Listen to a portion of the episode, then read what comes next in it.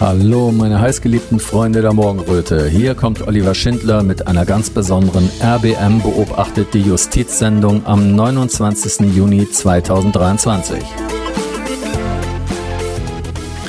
Vor zwei Monaten sprach ich mit dem Rechtsanwalt Chris Moser und dem Vorsitzenden der Polizisten für Aufklärung Lars Oberndorf über den Prozess gegen den Arzt Heinrich Habich. Der sitzt jetzt schon sage und schreibe über 13 Monate in Untersuchungshaft. Ihm wird vorgeworfen, er habe falsche Impfausweise ausgestellt. Er wiederum sagt, er habe sein Handeln laut Paragraph 2 der ärztlichen Berufsordnung am Wohl der Patienten ausgerichtet. Möglicherweise haben beide Seiten recht. Das wird sich zeigen. Richter und Staatsanwaltschaft sind ihm erwartungsgemäß nicht wohlgesonnen. Allerdings hat er inzwischen in Wilfried Schmitz einen Verteidiger, der sich mit Leidenschaft in das Verfahren hineingestürzt hat und am Dienstag ein glühendes Schlussplädoyer gehalten hat. Dabei drehte er den Spieß um und setzte für satte dreieinhalb Stunden die Corona-Politik der Regierung und die Staatsanwaltschaft auf die Anklagebank. Er forderte für seinen Mandanten die sofortige Aufhebung des Haftbefehls und einen Freispruch. Jetzt warten wir nur noch auf den Anruf von Prozessbeobachter Chris Moser.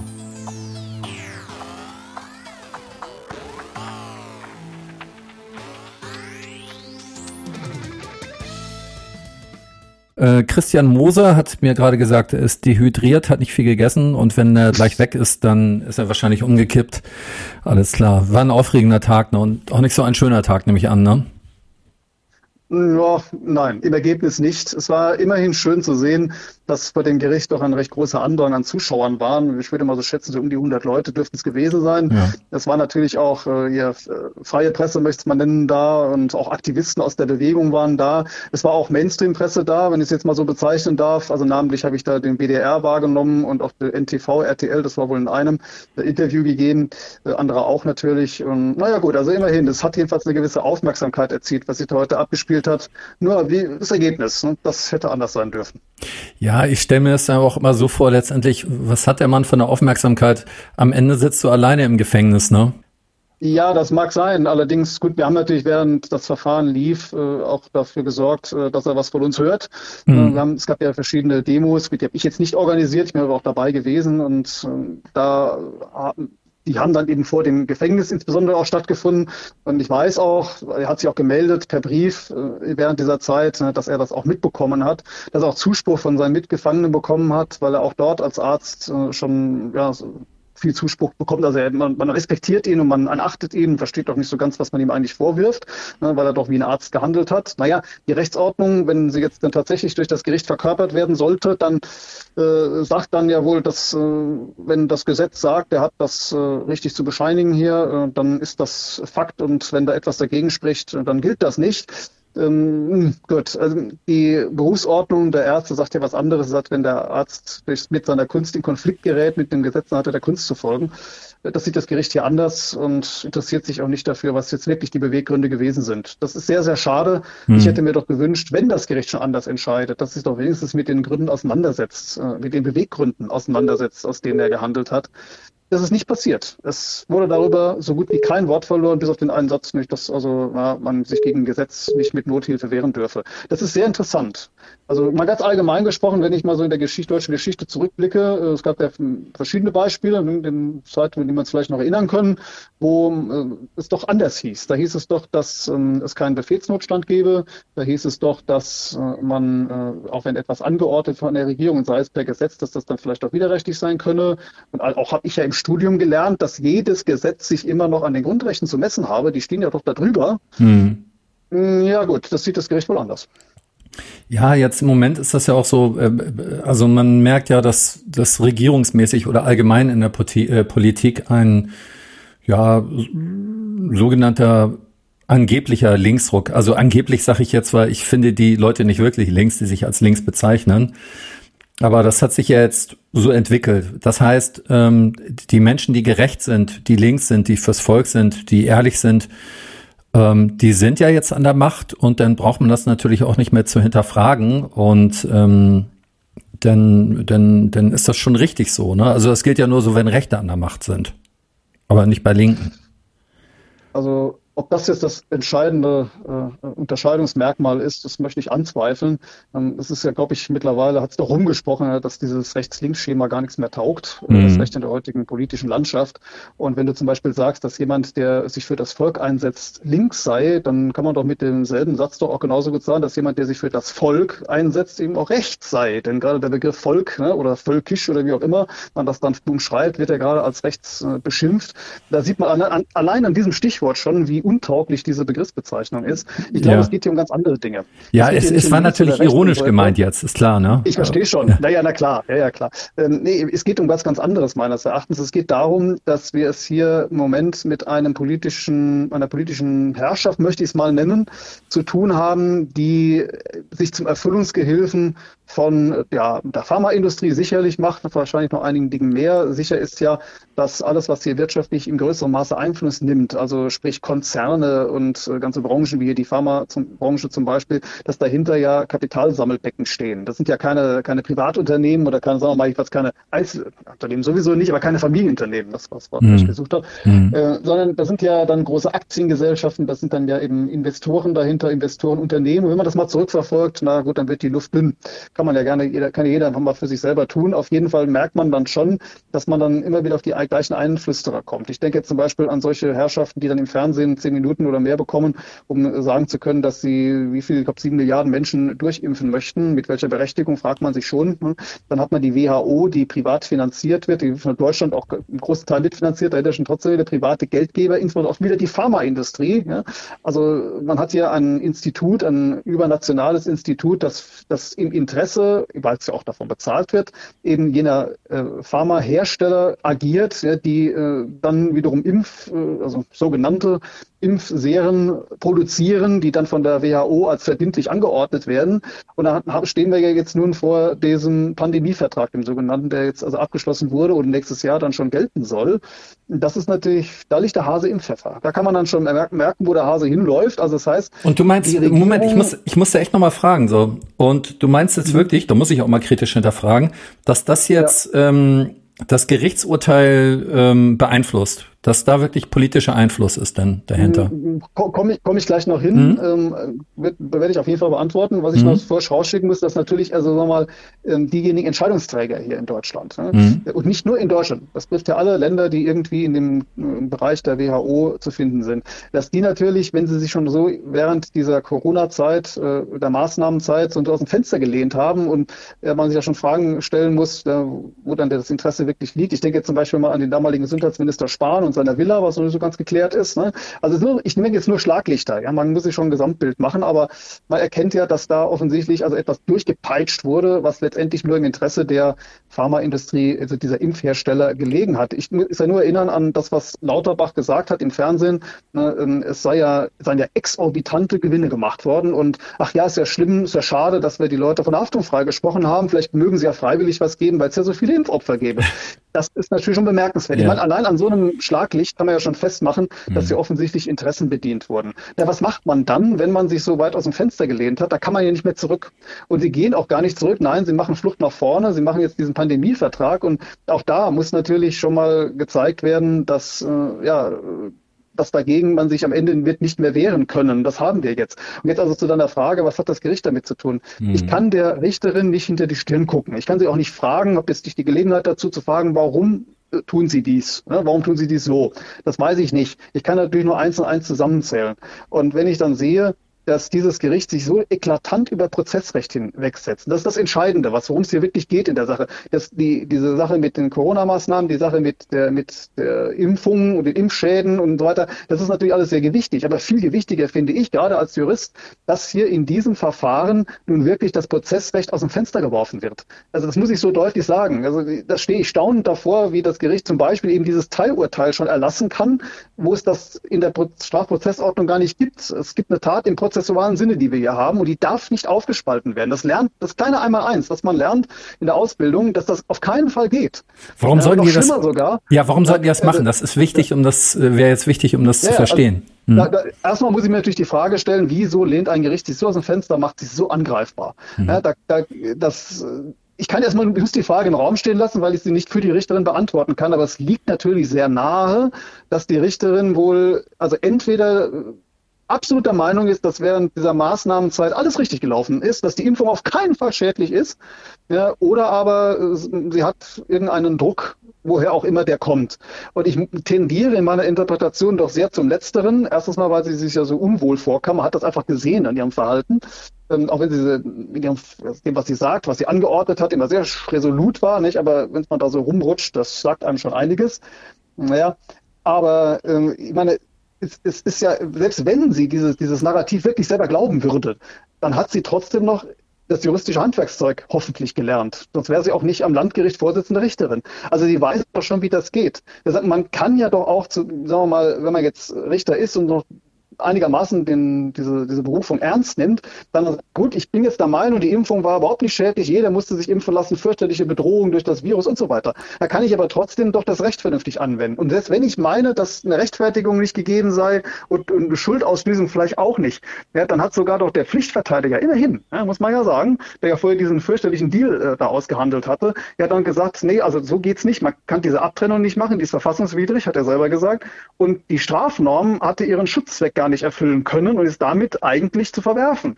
Ja, und das heißt, man muss doch wenigstens, wenn sie dem, wenn man annimmt, dass sie gilt, muss man doch eine bewährungsfähige Strafe nehmen. Ja, also die man aussetzen kann zur Bewährung. Nicht, dass er noch weiter im Knast sitzt, weil er doch nicht gehandelt hat im Sinne eines Kriminellen äh, mhm. mit dem entsprechenden Vorsatz, sondern um Menschen zu helfen, was man vom Arzt ja auch erwartet. Das hat also selbst der, der, der Pflichtverteidiger gesagt. Und da war die goldene Brücke. Auch die ist nicht genutzt worden. Also das Gericht hätte jede Chance gehabt, auch wenn es das Narrativ verinnerlicht hat, ne, ähm, wenigstens das Recht anzuwenden. Das wäre möglich gewesen und ist nicht passiert. Und so offensichtlich nicht passiert und auch noch coram publico, die Öffentlichkeit, die Aufmerksamkeit der Öffentlichkeit ist ja vorhanden, ja, welchen Schluss soll ich denn da ziehen, als dass da offensichtlich Druck, da offensichtlich Druck ausgeübt wird? Und wenn ich dann zum Beispiel äh, dran denke, äh, ich bin ja auch schon oft äh, jetzt unterwegs gewesen in diesen letzten drei Jahren und auch äh, habe auch viel mit Behörden natürlich zu tun gehabt, weil ich vielleicht auch Demos betreut habe.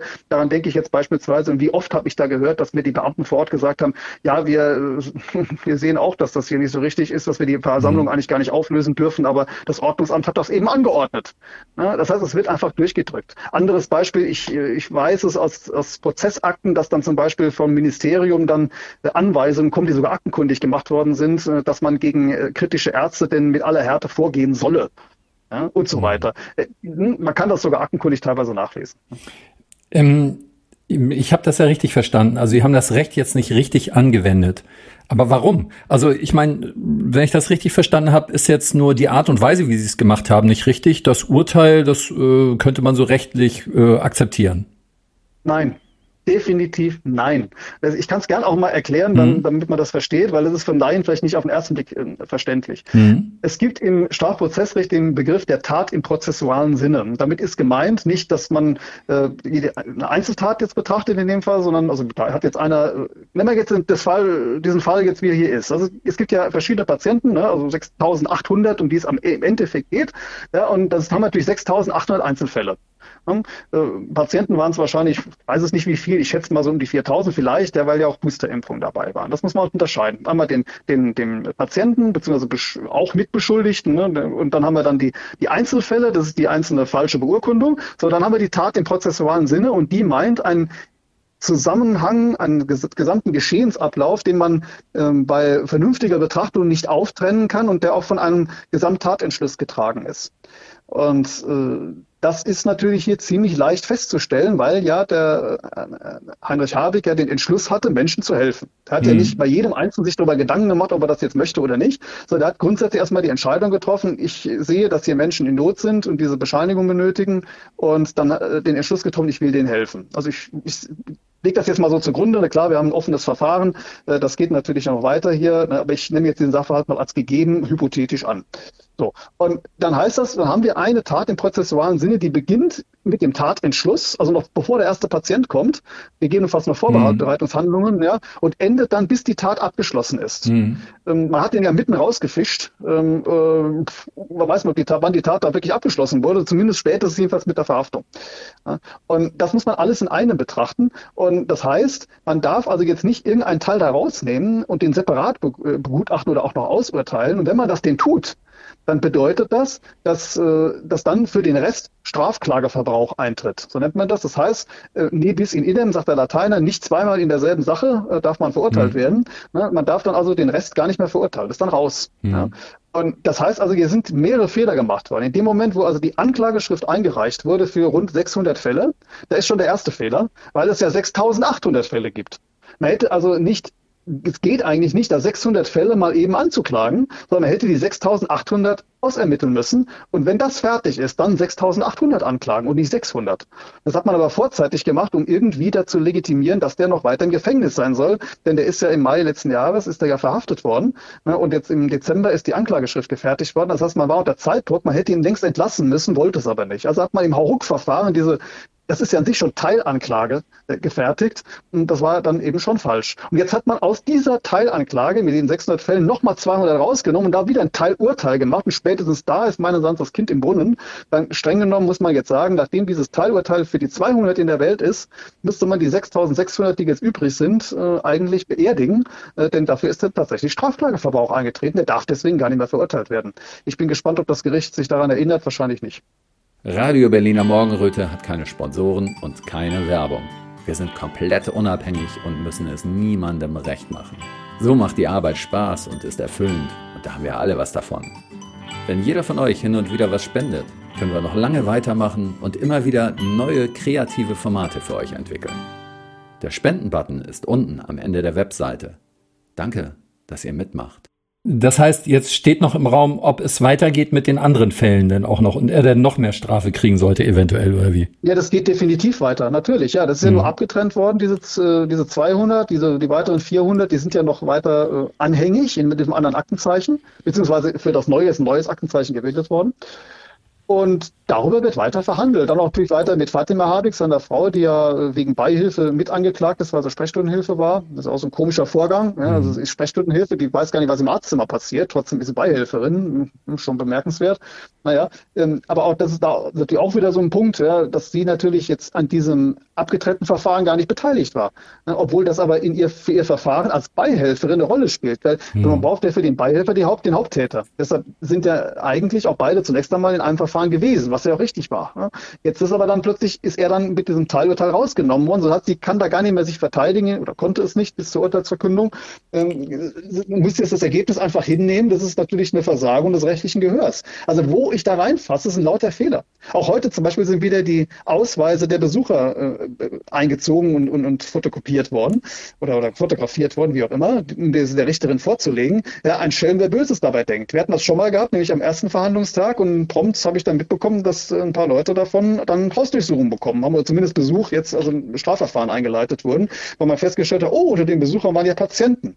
Ja, offensichtlich wird unter den Besuchern nach Patienten gesucht. Es ist schon interessant. Ja? Auch das ist natürlich eine Verletzung des Öffentlichkeitsgrundsatzes mindestens. Von weiteren Überlegungen, was das denn für eine Art von, von Druck ist, den man da aufbaut, ganz zu schweigen. Meine Güte. Ja, gut. Ja. Also ähm, im Grunde klingt das jetzt schon so, als ob die ja mal ganz platt machen, was sie wollen einfach und man kann gar nichts dagegen tun, oder wie? Das tut mir leid, aber ich muss das leider bestätigen. Ja, das ist mhm. der Eindruck, den ich habe. Ja. Ja. Ja, da bin ich jetzt ein bisschen geschockt, weil es hat ja auch äh, in, äh, Urteile in der Vergangenheit gegeben, die äh, teilweise in die richtige Richtung gegangen sind, sagen wir mal. Aber das ist erschreckend, dass man damit so dav äh, davonkommt. Ich meine, ähm, der äh, Richter aus Weimar. Da ist ja ein Richter wegen Rechtsbeugung angeklagt worden. Das müsste bei dieser Richterin jetzt eigentlich drei oder viermal gemacht werden, oder wie? Aber da sieht man das zweierlei Maß. Ne? Bei den einen passiert es, bei den anderen nicht, je nachdem, auf welcher Seite man da steht. Mhm. Das ist schon sehr bemerkenswert. Das ist richtig. Das ist ja überhaupt ein Unding, dass ein Richter äh, eine Hausdurchsuchung kriegt wegen eines Urteiles. Mhm. Also bei, bei, gerade bei diesem Urteil. Ähm, aber gut, äh, wieder ein Thema für sich. Wo du gerade sagtest, es hat ja auch positive Urteile gegeben. Ja, tatsächlich, und das hat mich auch so sehr verwundert. Es hat auch bei dem Landgericht Bochum kurz davor noch ein anderes Urteil gegeben. Da gab es ja das Verfahren gegen den Dr. Triebel. Das mhm. Auch ein Allgemeinmediziner, der ist aus Bochum. Und der war äh, angeklagt, dass er in einer Vielzahl von Fällen, ich weiß jetzt die Zahlen nicht mehr, das waren auch einige, ähm, falsche Atteste mit Maskenbefreiungen ausgestellt habe. Das ging damals schon, ich weiß auch noch, 2020 äh, ging das schon los. Äh, da war ich damals, äh, ich immer Anwalt vom Dienst sozusagen, auf einer Demonstration von Querdenken in Bochum. Da war mhm. auch Michael Ballweg da, das war noch ein recht, recht gut besucht. Und da sollte auch ähm, Andreas Triebel äh, darüber sprechen. Und man wurde, er wurde gar nicht auf die Bühne gelassen. Ne? Und währenddessen lief dann schon das Ordnungsamt rum und hat die Atteste kassiert, die Maskenatteste kassiert. Damals hat man auf den Demos ja noch Maskenpflicht gehabt, mhm. mit der Begründung, die sind alle gefälscht. Also man hat einfach behauptet, die sind gefälscht, also müssen die anderen auch gefälscht sein. Das ist ein Zirkelschluss, ne? ist auch nicht, nicht, nicht zulässig. Naja, hat man aber gemacht und hat dann, dann auch gegen ihn ein Strafverfahren gehabt und auch gegen die entsprechenden Patienten dann ebenfalls. Äh, ich habe da auch Patienten auch vertreten. Ähm, Freispruch, kann ich schon vorweg sagen. Und bei ihm eben auch. Freispruch. Das, ist, das Verfahren war zwar auch kritikwürdig, das muss ich schon sagen, weil da die ganzen Patienten, zumindest ein Teil, der, also ein Großteil der Patienten davor geführt wurden beim Gericht und dann ihre Krankheitsgeschichte öffentlich erzählen mussten, mhm. obwohl das ja eigentlich der Geheimhaltungspflicht unterliegt mhm. ne, und auch nicht unbedingt notwendig war, um den Tatvorwurf festzustellen, denn tatsächlich hat das Gericht sich darauf beschränkt, ob denn es eine Anamnese gegeben hat, ob die Patienten wirklich beim Arzt waren, untersucht wurden oder ob das äh, so auf so praktisch Fernverkehr zugeschickt wurde. Übrigens, selbst das wäre sogar zulässig. Ne. Es gibt da ja entsprechende Rechtsprechung Rechtsprechung dazu, dass man äh, solche Arbeitsunfähigkeitsbescheinigungen auch per Telefon ausstellen kann. Da gab es immer so einen Service, ich glaube in Berlin war der ansässig. Ne? Also selbst das wäre noch richtig gewesen. Aber naja, das Gericht hat jedenfalls nicht feststellen können damals, äh, dass äh, es keine vernünftige Untersuchung gegeben hätte und der Dr. Triebel wurde freigesprochen. Das war Ende des Jahres, ich glaube November, Dezember, irgendwann mhm. war das jetzt 2022. Äh, ähm, immerhin, also das Ergebnis hat wenigstens gestimmt. Der Richter hat, also der Vorsitzende meine ich jetzt, war ja auch dann das Landgericht, ähm, nur eine andere Spruchkammer hat da immerhin das richtige Ergebnis gefunden. Und jetzt ist eine andere Spruchkammer hier zuständig, ein anderes Schöffengericht. Und ja, ich habe ja schon geschildert, wie es läuft. Ich staune da auch tatsächlich Bauklötze, wieso das möglich ist. Ich kann jetzt natürlich auch wieder hier nur mutmaßen. Vielleicht hat da jemand irgendwann gesagt, ja, also das, was in Sachen Triebel passiert ist mit Freispruch, darf nicht nochmal passieren. Hm, hm. Ich weiß es nicht. Hm, hm. Ja, steckt man nicht hinter. Ich meine, zwei, zwei Jahre, vier Monate, das ist ja jetzt schon für sowas, ist schon Monate, ordentlich. Zwei Jahre, zehn Monate, zwei Jahre, zehn Monate, genau. Und wohlgemerkt, ne? so. das ist nur ein, ein Ausschnitt. Ja. Es muss hinter eine Gesamtstrafe gebildet werden. Das, heißt, das sind ja 200 Fälle, es kommen nochmal 400. Und da wird ja nochmal dann eine Strafe gebildet. Und das sind ja doppelt so viele. Jetzt kann man mal, sich mal vorstellen, wo das dann vielleicht landet. Und dann wird das Ganze zusammengerechnet am Ende und wird da nochmal eine Gesamtstrafe gebildet. Und während der ganzen Zeit sitzt er in Untersuchungshaft, ne? Ja, recht, ja, jetzt nicht mehr Untersuchungshaft, jetzt haben sie ja umgedeutet. Ah, ja. Jetzt soll es dann ja wegen des, dieses Teilurteiles dann sein, das ist ja für sofort vollstreckbar erklärt worden. Man brauchte diese Legitimation, ne? also ah, wenn es dann eine wäre. Ne? Äh, denn die Untersuchungshaft ist ja eigentlich gar nicht mehr begründbar. Also wir hat maximal sechs Monate, es sei denn, es gibt, ein, gibt zwingende Gründe dafür. Es müssen zwingende sein. Ich habe jeder Jurist lernt das, also zumindest jeder Volljurist, wenn er im Staatsexamen, äh, zweiten Staatsexamen lernt, im Referendariat, lernt, ähm, dass das, das Wichtigste überhaupt im Strafverfahren ist immer darauf zu gucken, Haftprüfung, Haftprüfung, Haftprüfung. Wenn da ein Fehler gemacht wird, auch nur der kleinste Fehler, ist das äh, ja schließlich nichts anderes als eine strafbare Freiheitsberaubung. Ne? Mhm. Also das ist eine der elementarsten Dinge, die beachtet werden müssen. Das Gericht tut sich da völlig einfach. Ne? Einfach, ja, das Verfahren dauert noch. Das ist aber keine Begründung. Eine Begründung muss heißen, worin liegt denn die Fluchtgefahr? Der Mann mhm. hat keinen Ausweis mehr, der Mann hat kein, äh, kein, kein Geld mehr, ja, der muss schon Spenden sammeln für die Verteidigung. Ähm, äh, außerdem will der sich ja re rehabilitieren durch das Verfahren, zumindest will er kenntlich machen, ja, ähm, dass er denn, welche Beweggründe er denn hatte, der hat gar keinen Grund zu fliehen. Das ist nicht erkennbar. Und wir mhm. sind jetzt schon das Doppelte der Maximalzeit. Ne, Dober. Mhm. Und da ist natürlich die Not des Gerichts offensichtlich. Die wollen, dass er jedenfalls schmort egal ob so vielleicht sogar ein Revisionsgericht hinter ihn für unschuldig erklärt oder jetzt zurückverweist, damit, damit er für unschuldig erklärt wird, ähm, er muss auf jeden Fall erstmal sitzen. Und deshalb wird dann dieses Teilurteil gemacht, damit man jetzt einen Titel sozusagen hat, aufgrund äh, dem er dann im Knast sitzen kann, ne, obwohl, wie gesagt, dieser Titel ja eigentlich gar nicht äh, von der Strafprozessordnung vorgesehen ist. Christian, ich muss dich jetzt mal fragen, hast, hattest du einen Eindruck von ihm, wie ihm das ging bei der Urteilsverkündung? Ja, also er hat sich recht ruhig verhalten. Ja. Er, mhm. er wirkt immer sehr gefasst vor Gericht, muss man mhm. sagen. Er, ist, er trägt das mit einem, ich das mal fast sagen, stoischen Heldenmut. Ähm, ich weiß aber schon natürlich, ähm, auch wenn ich mit seiner Frau spreche, soweit sie denn überhaupt Kontakt zu ihm hat, auch der ist sehr beschränkt worden. Ja. Also teilweise sie wochenlang keinen Kontakt oder auch jetzt mit dem, mit dem Verteidiger, mit dem spreche, habe ich schon, dann höre ich dann schon, dass ihn die ganze Geschichte natürlich mitnimmt. Vor allem war es natürlich so, dass er, äh, dass in der Zeit, wo er noch die Pflichtverteidigung dran war und dieser Deal ausgehandelt wurde, er sich sehr alleingelassen fühlte und dass dann, als die Wahlverteidigung dann dran kam, er dann das als Befreiung empfunden hat, nach dem Motto, endlich äh, kann ich mal Gehör finden. Mhm. Ähm, jetzt natürlich, nachdem das Urteil gekommen ist, hatte ich nicht mehr die Gelegenheit, mit ihm zu sprechen. Er ist ja direkt wieder abgeführt worden. Mhm. Das gab es natürlich keine Gelegenheit, mit ihm zu sprechen. Ich habe auch bisher mit ihm noch nie persönlich sprechen können wegen dieser, äh, dieser Haftgeschichte. Äh, da, da wird er ja dann nicht zum Publikum gelassen. Äh, aber immerhin, also ich kann mir vorstellen natürlich, dass er das jetzt erstmal verdauen muss. Das ist ja logisch. Ne? Muss ich mal sehen, wie das in Zukunft weitergeht. Ja ja. Ja, tut einen wirklich am Herzen weh jetzt so, ne? Aber da werden wir wahrscheinlich noch so einiges von der Art und Weise erleben in den nächsten Jahren, ne? Also ist so meine ja, Vermutung. Ja, Leider. Und äh, ich habe ja vorhin auch die WHO schon angesprochen, auch den Pandemievertrag. Mhm. Und ich kann das nicht oft genug betonen, wie viel Gefahr darin liegt. Das muss jetzt unser mhm. absolutes Augenmerk als für jeden Bürger sein. Egal, ob wie er Corona jetzt betrachtet hat. Aber es muss uns allen klar sein, dass hier Hoheitsrechte abgegeben werden an diese supranationale Organisation, mhm. die dann in, äh, von sich aus entscheiden kann, ob jetzt eine Pandemie vorliegt und ob dann entsprechende Maßnahmen äh, oder welche Maßnahmen überhaupt äh, zu ergreifen sind. Und die Staaten haben sich mit diesem Pandemievertrag und unter dieses Regime dann unterworfen und können da nichts mehr eigenes beschließen, sondern das muss einfach direkt durch umgesetzt werden. Vielleicht in ähnlichen Form, wie wir das ja in vielen Dingen aus der EU schon kennen und darunter leiden. Ähm, habt ihr euch das schon also, so genau angeguckt, diesen Pandemievertrag? Ich muss ehrlich sagen, ich mhm. höre immer nur so oberflächliche Berichte darüber und da denke ich, na ja, ist vielleicht auch ein bisschen Panikmache. Ist das wirklich so schlimm? Ja, leider ja. Das ist es. Es ist so, dass also wirklich also eher die Staaten unterzeichnet haben, dass sie dann da sozusagen einfach dazu verpflichtet sind, mitzumachen, ne? wenn die, die WHO entsprechende Maßnahmen anordnet. Und ich habe ja eben schon angedeutet, dass die WHO eben auch mitfinanziert wird von, von äh, Pharmaunternehmen, ja. die dann später Impfungen herstellen. Mhm. Und da kann man sich mhm. vorstellen, dass da wird der Bock zum Gärtner gemacht. Ja, ja. Und das Entscheidende, worauf ich hinaus will, ist, ähm, das, was wir hier als so einen kleinen Vorgeschmack erleben, dass man vor Gericht nicht recht bekommt, das wird dann ja noch schlimmer, weil dann ja erst recht die, auch eine Richter, selbst wenn er, wenn er jetzt mal ständig frei organisiert wäre, was in Deutschland nicht der Fall ist, und ist er beim Justizministerium, selbst dann also ein Richter sagen müsste, ja, ich kann das hier nicht überprüfen, ich kann da nichts nachfahren, weil das ist ja der nationalen Gesetzgebung entzogen, das ist hier von, von der WHO so festgelegt worden. Äh, das, woran soll ich das denn noch messen? Ja, mhm. ja, aber gut, unter uns, wenn man jetzt recht, rechtsstaatlich vorgehen würde, müsste man natürlich sagen, nee, nee, äh, die Grundrechte im Grundgesetz sind äh, unabdingbar. Da brauchen wir eine Ewigkeitsgarantie dafür. Steht auch im mhm. Grundgesetz drin. Äh, das ist nicht veräußerbar. Das kann man auch nicht durch irgendeinen Pandemievertrag an supranationale Organisationen abgeben. Das heißt also auch das, was hier von außen hereinkommt durch Verträge, muss sich an den Grundrechten messen. An dem, dem grundrechtsimmanenten Schutzsystem.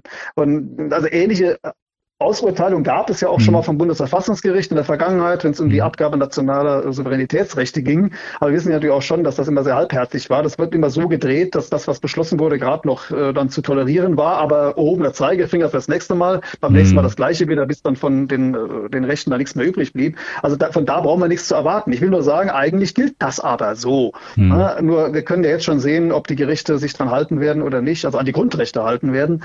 Äh, nee, sie werden dann wohl erst recht durchweg durchblicken, so wie sie jetzt alles durchblicken, was von RKI oder anderen kommt. War jetzt eigentlich gar nicht Thema bei diesem Telefonat, aber was eigentlich nehmen wir mal an, wir haben einen Regierungswechsel und da wäre jetzt eine Regierung, die ähm, ja mit diesem Pandemievertrag nicht einverstanden ist. Die wäre da aber trotzdem noch gebunden dran oder könnt ihr da noch was machen? Meines Erachtens kann man den kündigen. Ja, warum denn nicht? Also das, man muss ja nicht in alle Ewigkeit den Kopf in der Schlinge behalten. Und es ist ein Vertrag. Ein Vertrag kann man kündigen. Es mhm. steht ja nirgendwo, ist ja, wird man an der Nation dazu angehalten, wenn sie irgendwo einen Vertrag geschlossen hat, zu sagen, äh, oder dass andere dann sagen können, da seid ihr immer dran gebunden. Das kann man natürlich mit Machtmitteln machen. Das ist eine andere Frage. Aber vertraglich gesehen geht das. Also mit Machtmitteln würde bedeuten, äh, die NATO würde einmarschieren, wenn Deutschland sich nicht an den Pandemievertrag halten ich würde. Lass das mal der Fantasie äh, des, des Zuhörers äh, und der, der Einschätzung, wenn man so mal so die, die zurückliegende Geschichte sich anguckt, welche Möglichkeiten es da gibt. Hm, hm. Ja, gut.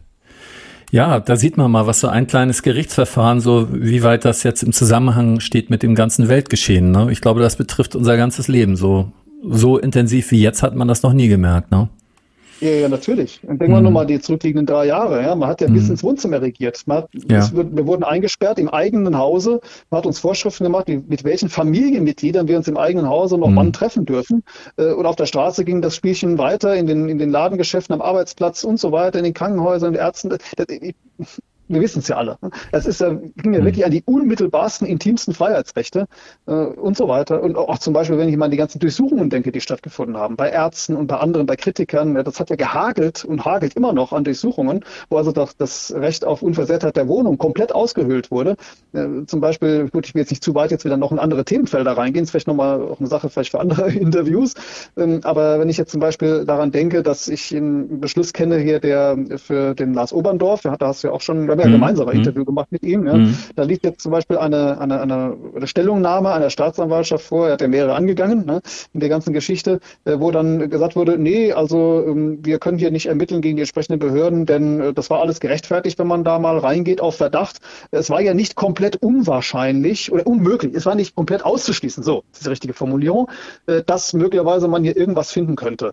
Ja, das muss man sich mal vorstellen. Ja, dann mhm. Zeugen wohlgemerkt, auch noch obendrauf. Wenn man eine Durchsuchung macht, dann muss man schon konkrete Anhaltspunkte dafür haben, dass man was finden kann. Alles andere wäre ein Ausforschungsbeweis und der ist unzulässig. Aber es wird hier komplett umgedreht. Und man, mhm. man kann alles Mögliche nicht komplett ausschließen. Ich kann auch nicht komplett ausschließen, dass uns morgen Himmel auf den Kopf fällt. Ja. Äh, weiß, wissen wir alles nicht. Aber da, da, das heißt, da ist der Willkür Tür und Tor, Tür und Tor geöffnet und das Recht auf, Unver, auf ähm, Unverletzlichkeit der Wohnung gilt quasi nicht mehr, weil man mit jedem Vorwand Ausforschungsbeweise antreten kann, indem man den Leuten die Tür, die Tür eintritt. Ja, ja. Also mich erinnert das teilweise, ich habe ja eine ganze Zeit im pädagogischen Bereich gearbeitet. Da muss man ja, da guckt man ja nicht so genau auf Gesetze. Die verhalten sich wirklich wie Pädagogen, die die Rechte ihrer Kinder nicht kennen. So sieht's aus. Wir haben ja einen, mittlerweile einen ext ins extremst gesteigerten Bevormundungsstaat. Ja. Und nicht erst seit die Grünen an der Macht sind, da ist jetzt natürlich nochmal komplett per, äh, pervertiert worden, aber äh, wir haben ja einen Staat, der sich anmaßt, äh, jedes kleinste Detail unserer Lebenswirklichkeit regeln zu wollen. Mhm. mhm. Obwohl ja der, der freiheitliche Begriff, wir haben ja eine freiheitlich-demokratische Grundordnung, also nennt sie sich ja. Da steht die Freiheit an der ersten Stelle, ne? Einigkeit und Recht und Freiheit. Ja, das, das wird da komplett aus den Augen verloren verloren. Denn die Freiheit bedeutet ja, dass ich in erster Linie erstmal mein Leben selber zu gestalten habe. Ich habe, ich habe die Freiheit dazu und ich habe auch die Verantwortung dazu. Wird beides zusammen. Und da hat der Staat grundsätzlich nicht einzugreifen, es sei denn, es ist absolut notwendig für die Allgemeinheit. Und dieser Punkt, dass etwas notwendig sei für die Allgemeinheit, äh, an Eingriff in diese Rechte, das ist ja dermaßen ausgeweitet worden, dass es ja, es ist ja verkehrt worden. Das heißt, es gibt ja kaum mehr irgendeinen Bereich, wahrscheinlich gar keinen, nachdem was ich alles jetzt auch schon gesagt habe, äh, der nicht davon massivst betroffen wird und die Grundrechte sind fast alle schon ausgehöhlt dadurch, ja, was bleibt denn dann nicht? Wieder doch übrig. Also es ist komplett verkehrt worden. Nicht mehr die Freiheit steht an der ersten Stelle und der Eingriff ist die Ausnahme, sondern umgekehrt. Und naja, das ich, ist schon sehr hart. Ich muss, während du das erzählst, muss ich immer an die Leute denken, was wollt ihr denn? Ihr dürft doch demonstrieren. Ne? Ich meine, ich kriege da immer die Krise, aber das, was du da erzählst, ne, das konterkariert das natürlich, ne? Also natürlich. einige werden halt verhaftet, ja andere werden nicht verhaftet, einige werden verknackt, andere nicht verknackt, aber das ist alles unrechtmäßig. Und die, die nicht ja. verknackt werden, die sehen, was mit der anderen gemacht wird und die halten dann schön die Klappe. Richtig, richtig. Und das heißt, wir durften demonstrieren. Ja, ja, wir haben uns auf die Straße begeben. Aber wie oft haben wir das gemacht, ohne es zu dürfen? Ja. ja. und wie oft sind wir, als wir es vermeintlich durften, dann wieder verboten worden und wurden drangsaliert. Und wenn dann entsprechende Verfahren entstanden, ja, wo haben wir dann da Recht bekommen? Manchmal ja. Es gibt natürlich da einige Lichtblicke, aber das sind dann leider Gottes die Ausnahmen. Das ist das große Problem. Ja, aber ich meine jetzt, wir, wir, dürfen ja, ja, wenn man jetzt mal Punkt heute nimmt, Punkt heute kann man ja sagen, ja, ihr dürft doch völlig problemlos demonstrieren. Deswegen, deswegen ja. haben wir eine Demokratie und einen Rechtsstaat, weil ihr demonstrieren könnt. Ne? Ja, immer noch haben wir natürlich trotzdem äh, leider auch eben von offiziellen Stellen aus, also Regierungsstellen oder ne, also aus dem öffentlichen Apparat heraus, massivste Diffamierungen, die uns entgegenschlagen. Ne? Und gerade eben auch aus der Regierung. Äh, anstatt dass eine Regierung sich zur Aufgabe macht, ein Volk zu einen, und zusammenzuführen, die Interessen auszugleichen und für inneren Frieden zu sorgen, äh, haben wir es nicht nur mit dieser, auch mit der Vorgängerregierung schon äh, damit zu tun, mit einer Regierung zu tun, die das Volk massivst spaltet und die einen gegeneinander aufhetzt, das kann man nicht anders mehr sagen. Äh, es wird da ja, wir wissen ja alle, was da gesagt worden ist, ja, dass also zum Beispiel mit einer Tyrannei der Ungeimpften zu tun hätten und die sollen mhm. sich doch alle mhm. gefälligst impfen lassen. Ne, nur mal so als Beispiel, wir haben ja noch viele Dinge gehört. Ähm, das, das sind natürlich Dinge, die einer Regierung nicht nur nicht anstehen, sondern komplett dem, dem Zweck, wofür sie eigentlich gewählt wurden, zuwiderlaufen. Dafür hat mit Sicherheit niemand die Regierung gewählt, dass sie einen Krieg im eigenen Volk anzetteln. Das ist genau das Gegenteil von dem, was sie sollen. Naja, und wenn wir dann also sehen, dass ja. wir vor den Gerichten schon nicht mehr recht bekommen, dass uns da das komplett abgeschnitten wird, dass wir zwar auf die Straße gehen dürfen im Moment, ja, aber wir werden halt diffamiert und dass wir dann in Zukunft, wenn dieser, dieser Pandemievertrag dann in Kraft tritt, wir damit zu rechnen haben, dass wir auch das nicht mehr dürfen, mhm. dann wird's eng. Denn es ist ja auch Teil des Pandemievertrages, äh, wie man mit Kritikern umzugehen hat. Da dürfen wir auch noch was gefasst machen.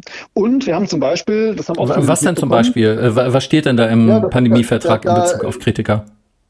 Dass wenn jemand sich kritisch äußert oder wenn, wenn Medien sich kritisch äußern, da entsprechende Beschränkungen passieren müssen wegen, ich sag mal Stichwort Fake News. Mhm. Ja, das erkennen wir in anderen Ebenen auch. Und mhm. wir kennen es zum Beispiel, haben es jetzt auch mitbekommen hier, oder wer es mitbekommen hat, viele haben es nämlich nicht mitbekommen.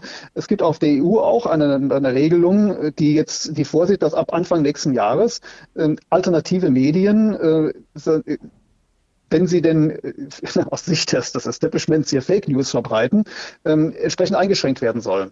Mhm. Das ist interessant. Also da kann, das muss man sich mal anschauen. Das bedeutet also, wenn das jetzt passiert, also da sollen also so Eigenkontrollmechanismen eingebaut werden, die überhaupt nicht leistbar sind von den alternativen Medien. Mhm. Äh, das heißt, dann, man wird das praktisch komplett abschnüren. Ja. Das ist, das ist schon sehr augenfällig. Ne? Also mhm. es hat so wirklich das Gefühl, ich sag mal salopp, mal so bitte den Sack dann zumachen. Ne? Maulkorb ja. drüber. Wir hatten ja schon einen sichtbaren Maulkorb. Na, jetzt, äh, jetzt bitte dann auch noch in, in übertragener Form dann äh, festgezurrt.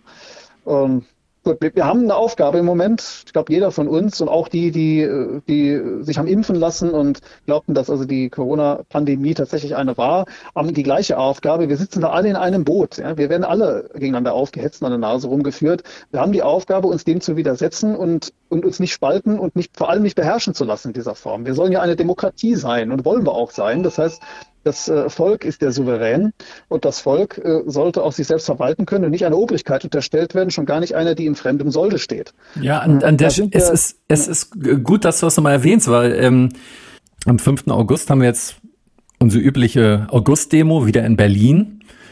Und ähm, das ist ja letztendlich so, dass viele Menschen jetzt gar nicht mehr auf die Straße gehen. Das werden ja immer weniger bei den Demos, weil die meisten jetzt diese dieses Spürbare nicht mehr da haben. Äh, diese Geschichte mit der ja. Maske, mit der Zwangsimpfung, das ist ja alles weg. Und da geht die Spannung raus. Und letztendlich, ähm, was du gesagt hast, wird da hinter den Kulissen ja jetzt eigentlich, äh, da, da zieht sich die Schlinge ja zu mit dem Pandemievertrag. Und mit der Einschränkung äh, der alternativen Medien und wer weiß, was da sonst noch alles passiert. Und plötzlich ist passiert etwas und dann können die alternativen Medien gar nicht mehr arbeiten. Ja, das ist offensichtlich bezweckt, das ist ja auch nichts Neues, ne, dass die Reise dahin gehen soll. Das merkt ja jeder, der die alternativen Medien verfolgt, als recht diejenigen, die in den alternativen Medien tätig sind, du ja auch. Mhm. Ähm, gut, ich weiß nicht, ob du jetzt mit, mit Zensur bis jetzt noch zu, schon zu kämpfen hattest, weil du hast eine etwas andere äh, Plattform. Ja. Aber jeder, der in den, in den größeren Plattformen insbesondere sich bewegen will, YouTube und Co., kennt das ja, dass da entsprechend eingegriffen wird. Das, das mildeste Mittel ist ja noch, dass man, wenn man irgendetwas zum Thema Corona bringt, dann da dieser komische Disclaimer drunter steht, mhm. dieser penetrante. Mhm. Äh, aber das ist ja noch das Mildeste, dass man dann komplett abgeschaltet wird. Das ist ja noch die andere Sache. Und damit hat es ja schon begonnen und es geht dann immer weiter. Man wird ja immer wieder dran gewöhnt, nach der Salamitaktik, dass es auch noch schlimmer kommen könnte.